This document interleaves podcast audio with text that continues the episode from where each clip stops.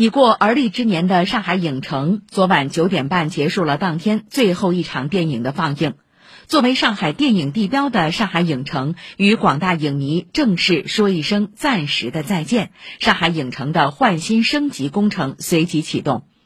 换新后的上海影城将探索影院加多元化业态融合及创新运营模式。